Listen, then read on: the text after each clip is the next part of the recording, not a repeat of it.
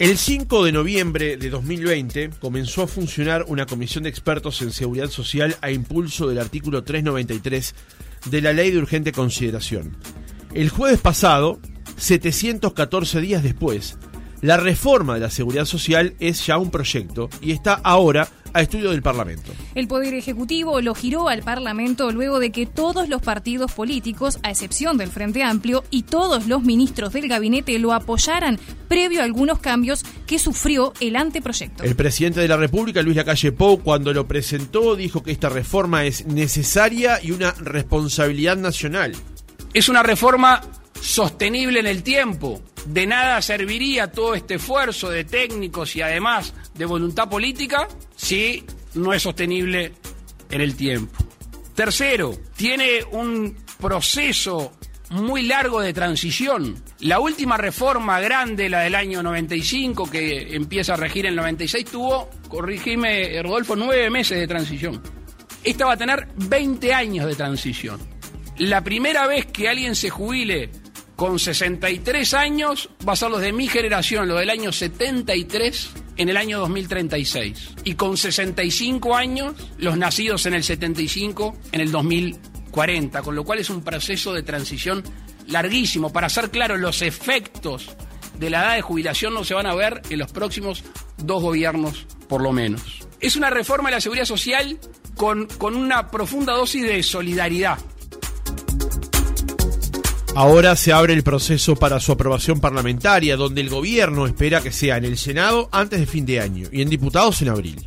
¿Cómo espera el gobierno y la coalición que sea el debate parlamentario? ¿Qué nivel de consenso debe tener una reforma de este tipo? ¿Qué objetivos persigue la reforma? ¿Contener el déficit o adecuar el sistema a nuestra actual base demográfica? Lo conversamos en nuestra entrevista central con Pablo Mieres, ministro de Trabajo y Seguridad Social.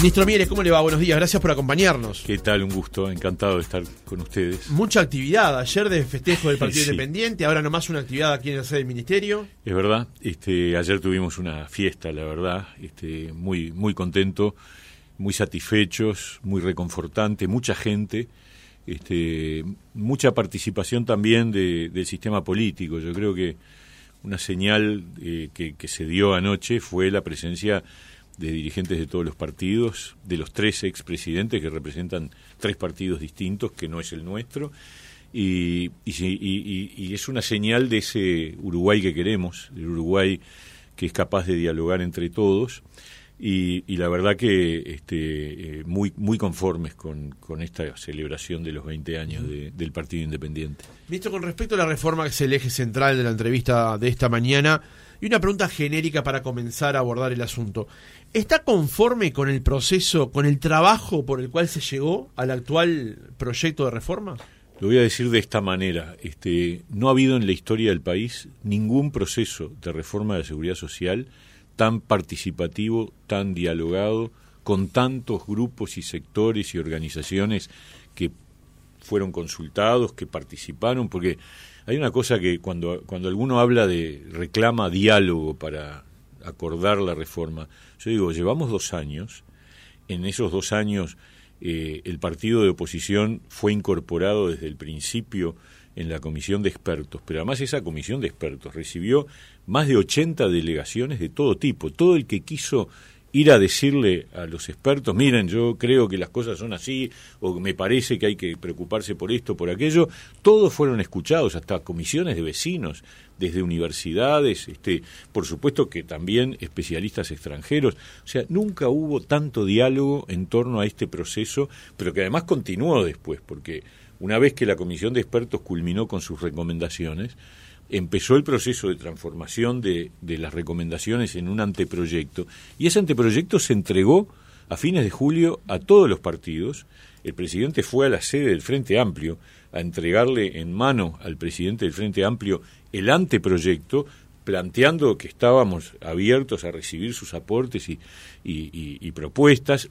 Se lo entregamos nosotros al PIT-CNT desde el Ministerio de Trabajo y a las cámaras empresariales y después de eso todavía hubo un tiempo en donde los partidos de la coalición aportamos nuestras ideas, nuestras diferencias, nuestras modificaciones que fueron analizadas, discutidas, incorporadas muchas de ellas.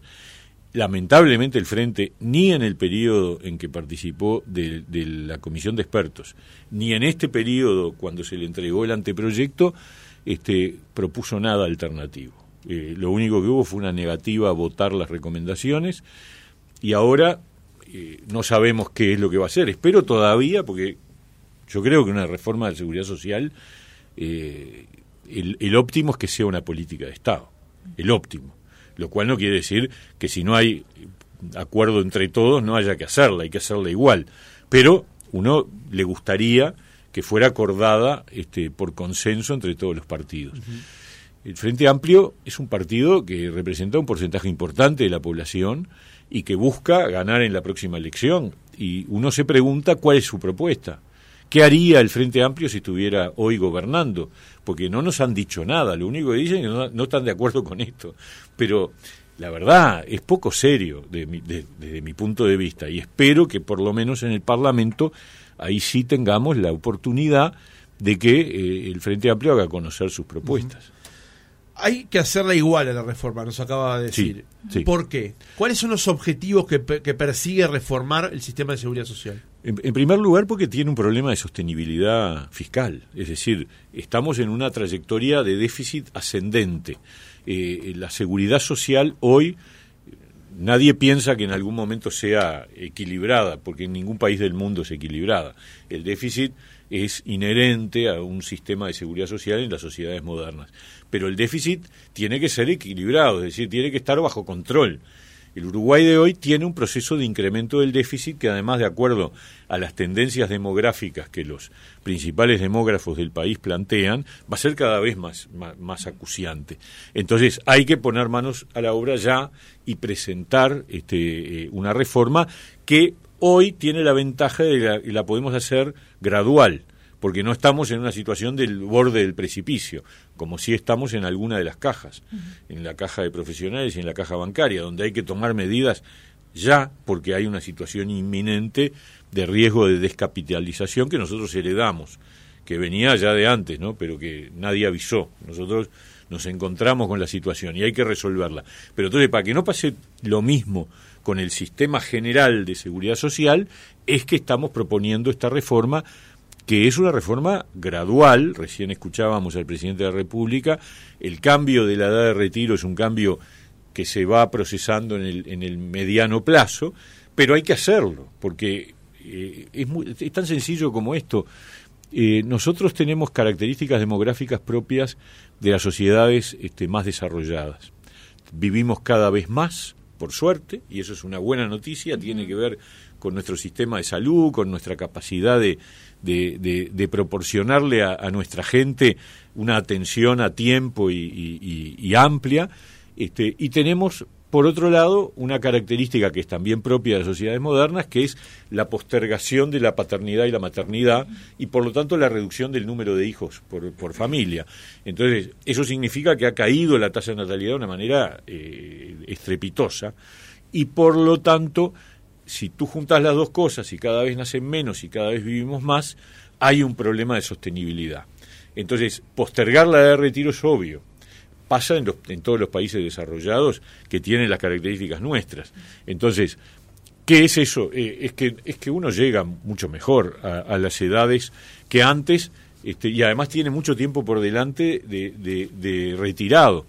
Entonces, la reforma lo que hace es extender la edad de retiro. Pero a la vez garantiza que nadie este, obtenga jubilaciones por debajo de los niveles actuales. E incluso más, para las jubilaciones más bajas hay un sistema de redistribución que fue idea de, del representante nuestro, el Partido Independiente, en la, en, la Comisión de Expertos, que garantiza que a los que están más abajo hoy en, en cobro de jubilaciones, o sea, en el futuro, los que equivalgan al lugar de los que están hoy, van a tener probablemente mejor jubilación que la que tenemos, las que tienen hoy las, las, jubilaciones más bajas. Entonces, los más pobres van a ganar un poco más y, y los de del sector medio para arriba no van a perder con respecto a la situación actual. Pero nos vamos a retirar más tarde, eso sí. Ministro, ¿esta es la reforma necesaria o es la reforma posible? Es necesaria y a la vez es la posible en el sentido del equilibrio entre la sostenibilidad fiscal, que hay que lograr que esa curva ascendente se estabilice y, se, proyecte hacia adelante como horizontal, no, no, haya, no haya crecimiento del déficit, lo cual significa que hay que seguir bancando el déficit, pero un déficit soportable, y al mismo tiempo es una reforma con equidad, porque ese es el otro asunto. Lo que recién decía, a los más débiles se les va a proporcionar un subsidio que surge de la propia este, ingeniería del nuevo sistema, pero además va a haber una convergencia de los, de subsistemas hacia un sistema único, que eso va a llevar 20 años, o sea, no lo hacemos de un día para el otro, es imposible, pero como dice bien el doctor Saldain, que es un poco el, arquitecto principal junto a un equipo de, la elaboración de este proyecto, este, hoy en día cualquier peso que un uruguayo pone para su jubilación vale más o menos según en qué caja lo ponga.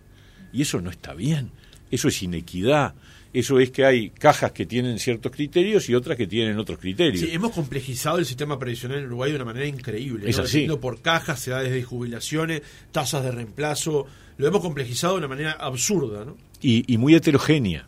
Eh, al punto tal que las tasas de reemplazo, que es un poco para que, para que el, oyente escuche y entienda, eh, es la cantidad, el porcentaje que le toca con respecto a su sueldo en actividad, este, varían según qué caja tomes. Este, la edad de retiro también varía según qué caja tomes. La cantidad de años que se toman para calcular el haber jubilatorio varía según las cajas.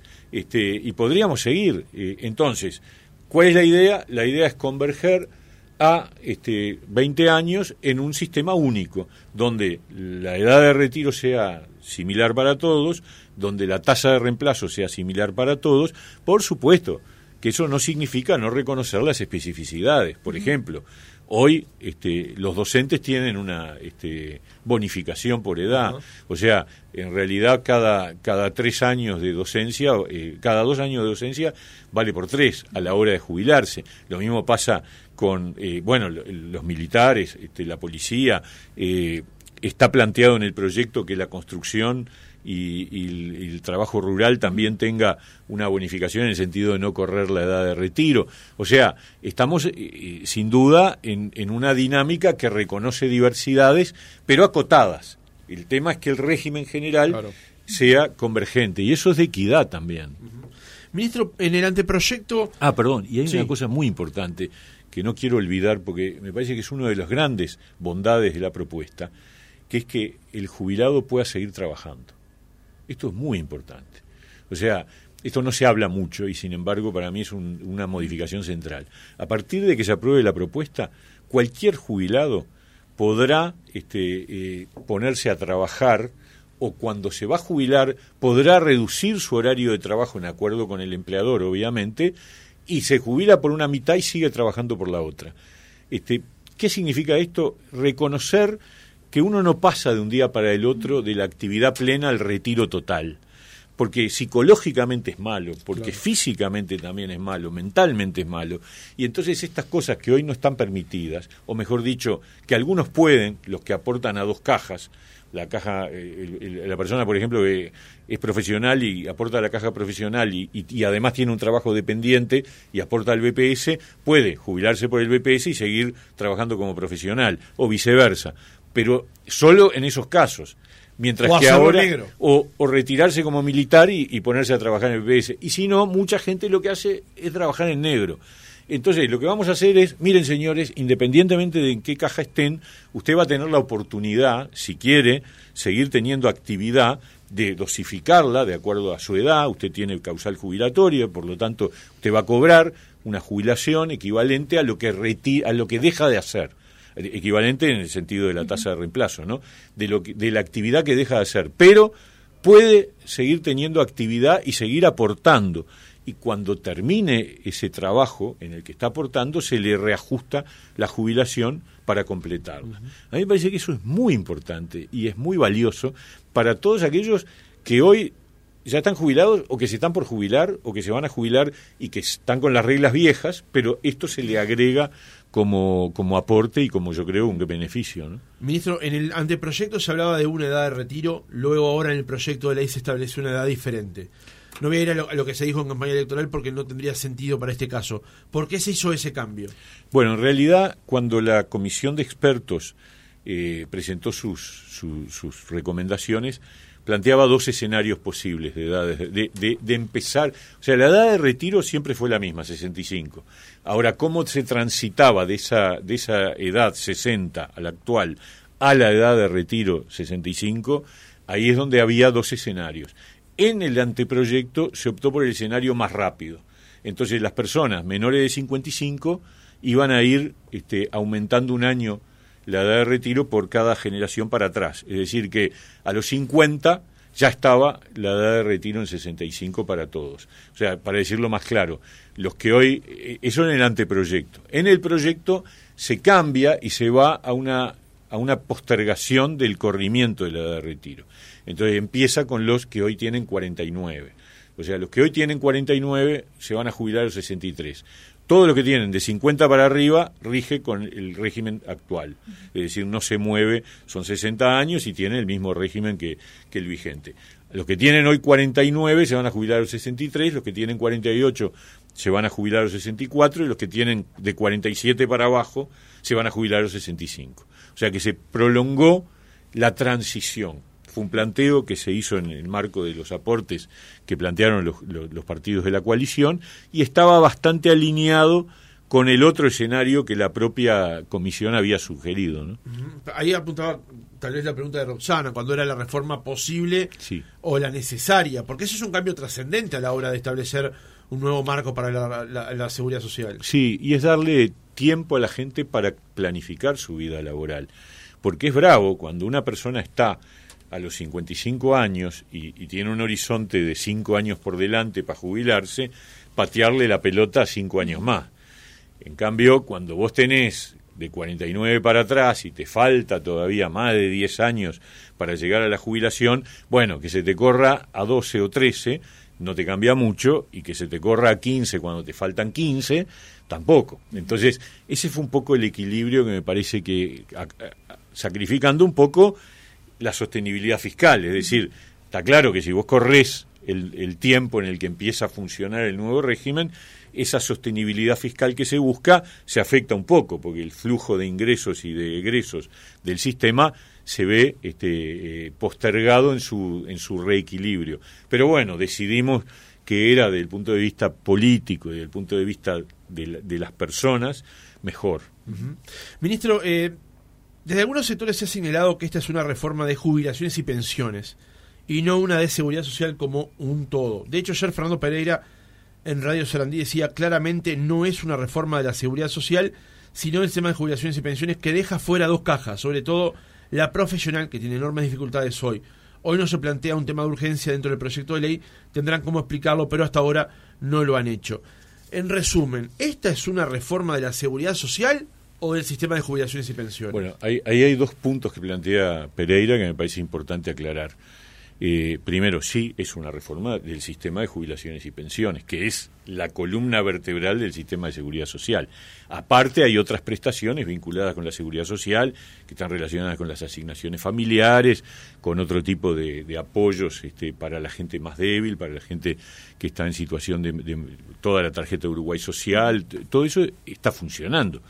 Eh, bueno, y sí, ¿cuál es el problema? En, realidad uno habla de reforma de la seguridad social por una simplificación del lenguaje, pero tiene que ver con las jubilaciones y las pensiones, que es, yo diría, eh, no, no, sé ahora la, la, parte en términos de ingresos, pero debe ser como el 80% de los recursos que se manejan en seguridad social están destinados a las jubilaciones y pensiones. Pero estamos abiertos a conversar si el Frente tiene propuestas, las escuchamos eh, para modificar otros aspectos de la seguridad social. Por ejemplo, los seguros de paro, este, que son también parte de la seguridad social. Y un instrumento muy valioso, los subsidios por enfermedad, nosotros los modificamos en este tiempo para aplicarlos a tiempo de pandemia. Inventamos el seguro de paro parcial, aceptamos prórrogas mucho más allá del, del, régimen general, hubo leyes específicas que fueron votadas por unanimidad.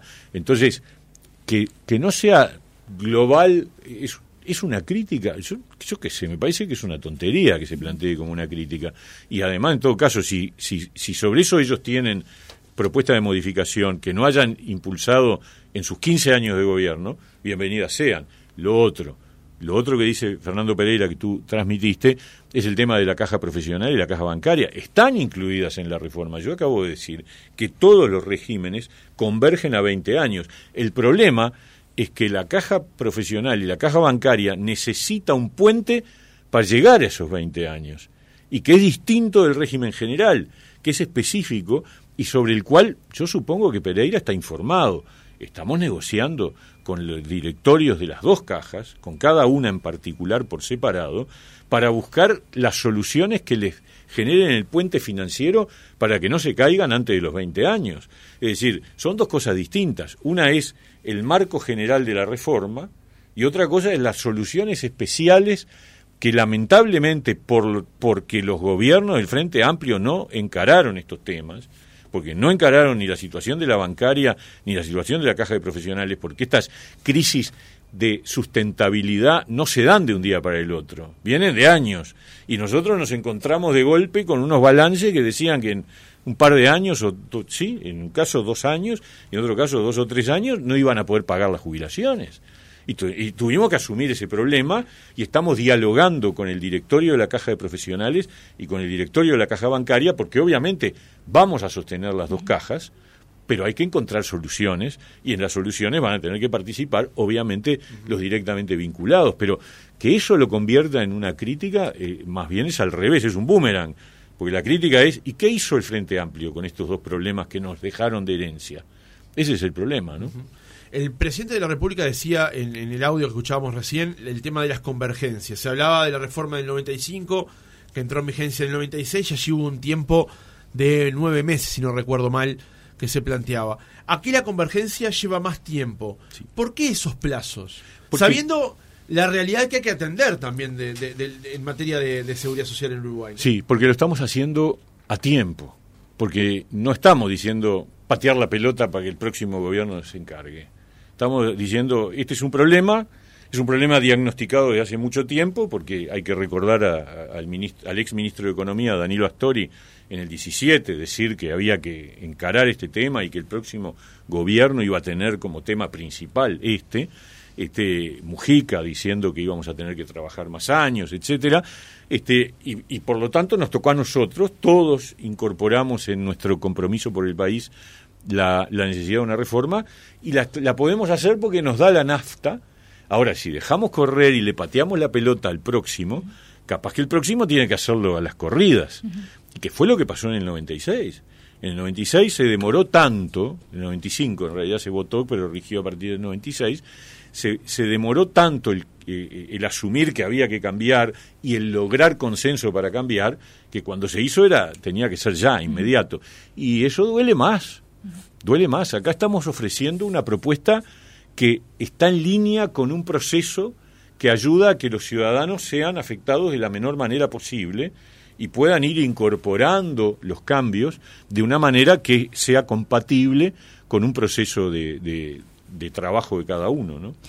Ministro, ayer el pit también se manifestó en contra de, la reforma con un mensaje bastante contundente que arrancó con, eh, bueno, una una, increpando al presidente de la República por haber mentido sobre todo con el tema de lo que era la, edad de lo que se había hecho en campaña a lo que salió en el, en el proyecto.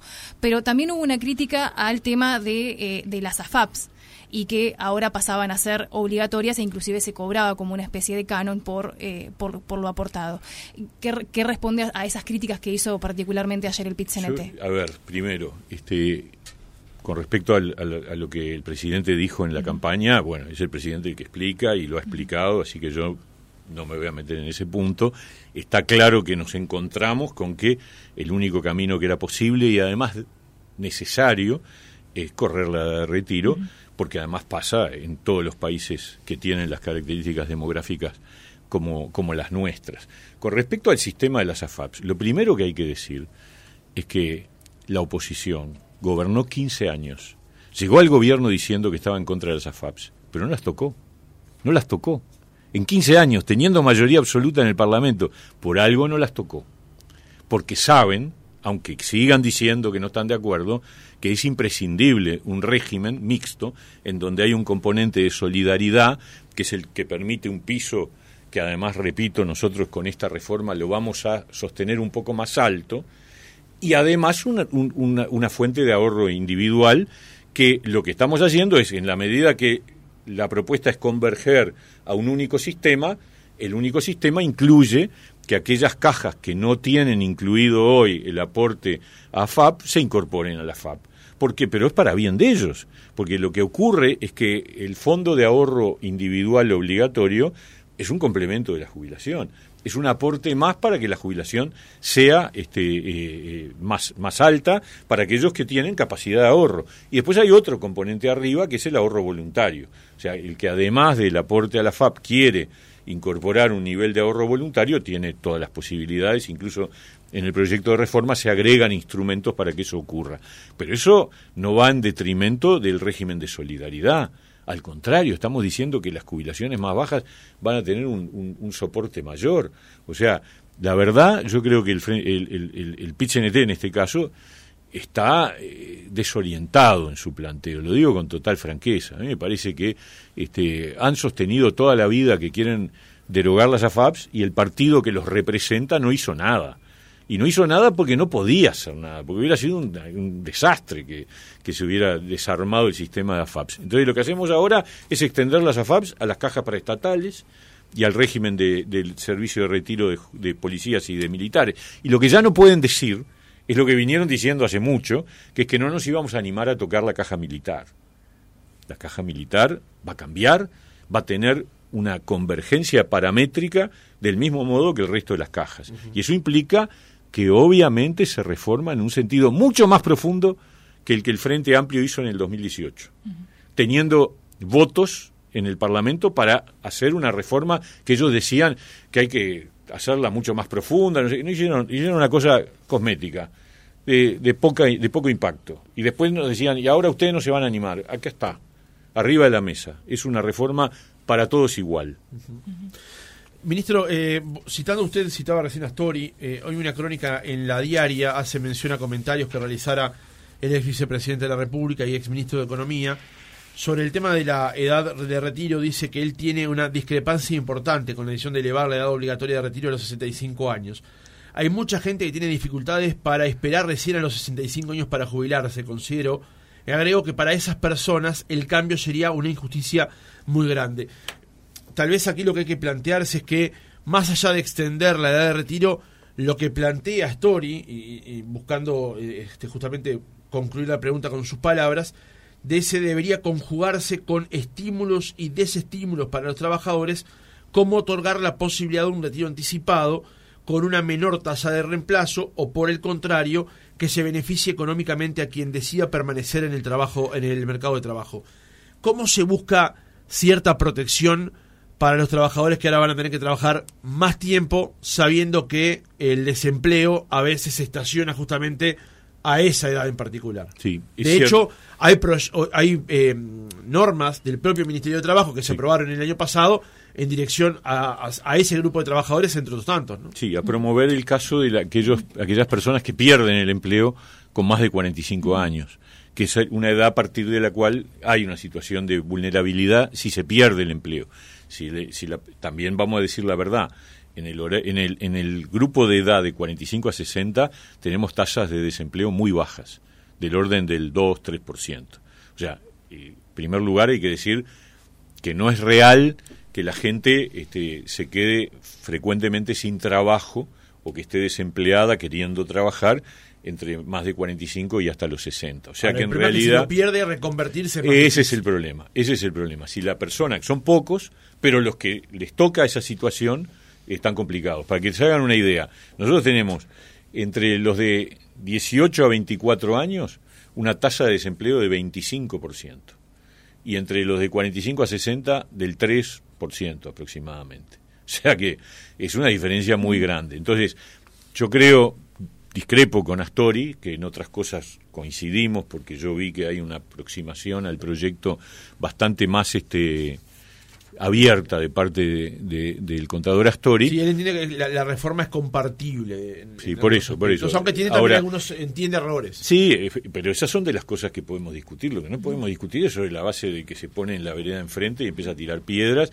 y encima no me dice qué haría él si le tocara gobernar, ¿no es verdad? Pero, pero Danilo está planteando una cosa que a mí me parece que que no va a generar un gran problema, porque en vez de, jubilarte a los 60, a los 65, la edad promedio actual, sin con, una tasa con, una edad de retiro de 60, la edad promedio real, efectiva de retiro es 63. O sea, la gente ya ha postergado la edad de retiro.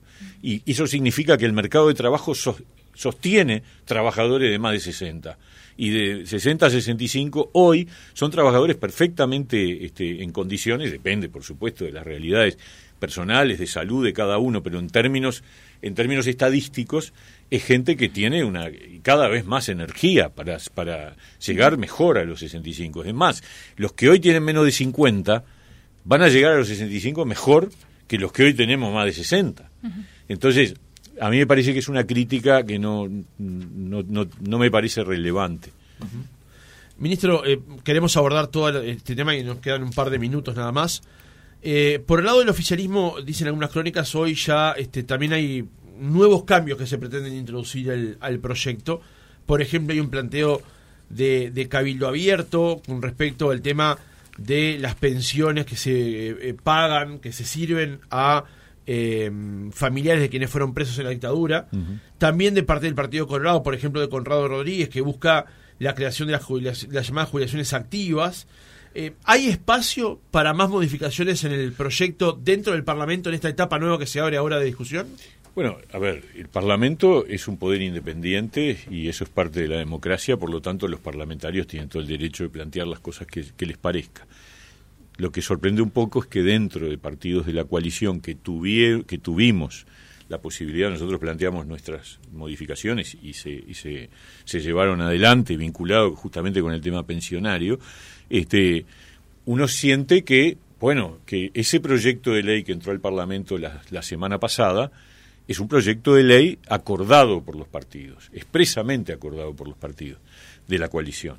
Eh, por lo tanto, uno esperaba que no hubiera este, propuesta de modificación. Vamos a ver, depende de la entidad de las, de, las modificaciones, porque también es verdad que la propuesta de reforma de la seguridad social es un sistema que tiene un ordenamiento y es como una especie de, de construcción en donde no, no es fácil tocar piezas porque una pieza que uno toca tiene impacto en otras, es parecido a un código. Cuando uno se eh, en el Parlamento, este, por ley está determinado que cuando se votan los códigos se votan eh, eh, en conjunto, no se votan artículo por artículo, porque se entiende que es un sistema. obviamente el régimen de seguridad social no está previsto que se vote en, bloque, como sí los códigos, pero tiene una lógica parecida.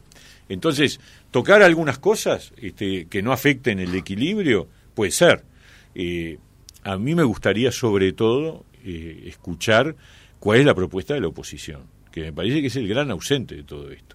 Si un partido tiene responsabilidad, gobernó 15 años y pretende ganar y, no le dice a la ciudadanía ni al gobierno qué haría en lugar de esta propuesta, me parece que está en falta, en falta con la opinión pública, con la ciudadanía y en falta con el, con el funcionamiento político porque en un tema tan relevante yo puedo aceptar que no estén de acuerdo, pero tengo que escuchar qué es lo que harían.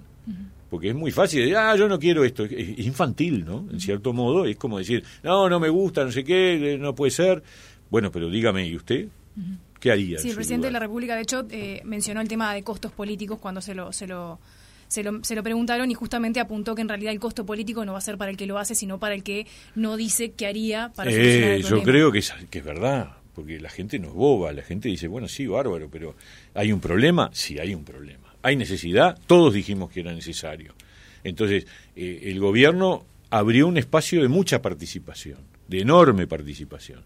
Bueno, aún en ese espacio de, de mucha participación, es más, tuvimos cuatro meses, cuatro meses desde julio a noviembre esperando que el Frente Amplio nombrara a sus delegados, porque no quisimos arrancar la comisión de expertos sin integrar a, los representantes del Frente Amplio. Demoraron cuatro meses en decidir quiénes iban a la comisión de expertos. Y recién se instaló en noviembre del 20 por esa razón. Y después hubo participación, hay que decirlo, los tres representantes del frente estuvieron en las reuniones, etcétera, etcétera, pero no presentaron, simplemente votaron en contra y no nos dijeron qué es lo que querían. Y tampoco nos dijeron cuando les presentamos el anteproyecto.